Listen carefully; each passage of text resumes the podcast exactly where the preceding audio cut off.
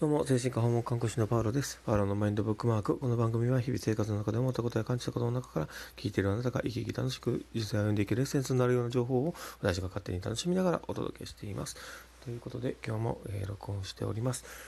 で、えっ、とですね、今日はあの朝にこうやって録音しているんですけど、朝はまあバタバタとこう用事をしてですね、行く前にちょっと時間が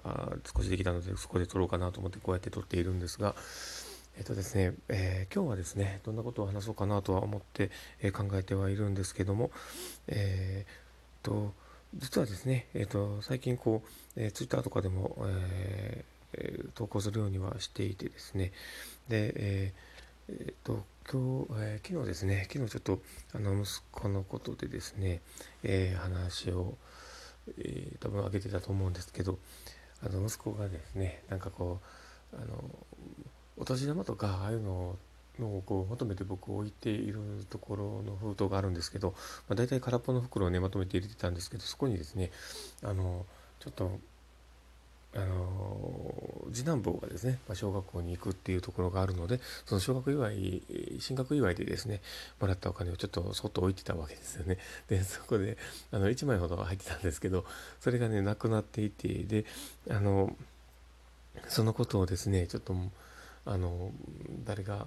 どうなったのかなと、まあ、今まで使ったかもしれんなってこう悩んどうだったかなとかって言いながらこう悩んでたところもあったんですけどもですね息子がですねあの通帳にお金入れといてとかって言って挟んであったところの中に1万円があったりしてでもしかしたらうん？と思ってこのお年玉を結構もらっていたのかなそれともなんかなんかね今までそのいっぱいお金があったわけでもないのになんでここにあるんだろうとかっていろいろ考えてであのずっと「このお金どうしたの?」って言って聞いていたんですけどなかなかはぐらかして言わなくってで昨日ちょっとあのお泊まりに行ってたのでちょっとこうねあの迎えに行ったついでにそこら辺の話をですね延々とちょっと問い詰めて話をしていたらですねあのうんなかなかこうその話をね言うてくれなくてですね。でちょっとしばらく頑張って、えー、問いただしてみたらですね、えー、自分のお金だと思って取ったという話。すぐあの自分のそこにねあの封筒にあったおお年玉の中の一つだと思って取ったみたいな話があって。で明らか封筒に「お祝い」って書いてあって弟の名前も書いてあったはずなんだけど、まあ、その話を言っていてですね。でそこら辺をねあの時間を問いすごくかかりながら問いただしてで最終的に本人が認めるという形になってで思っ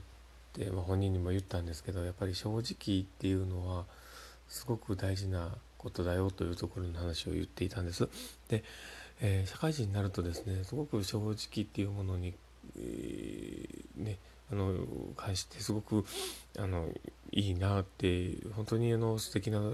素質だなと思ったりするんですけど正直であるっていうところはあのやっぱりどんなにできないことがあったり失敗をしたりあのいろんなことがあったとしても正直さがあるとそこであのこの人は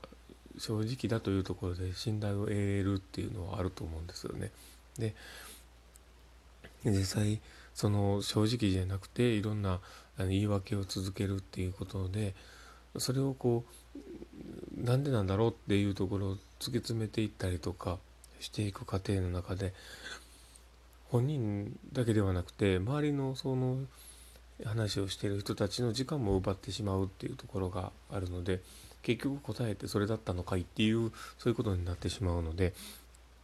でそう思うとやっぱりその時間ってていうのはすごく大事なんだなっていうところを思います。で正直さっていうところはそういった時間をあのすごく大切にすることにもつながるし周りの、まあ、時間を奪わないで、えー、と周りからの信頼を入れるっていう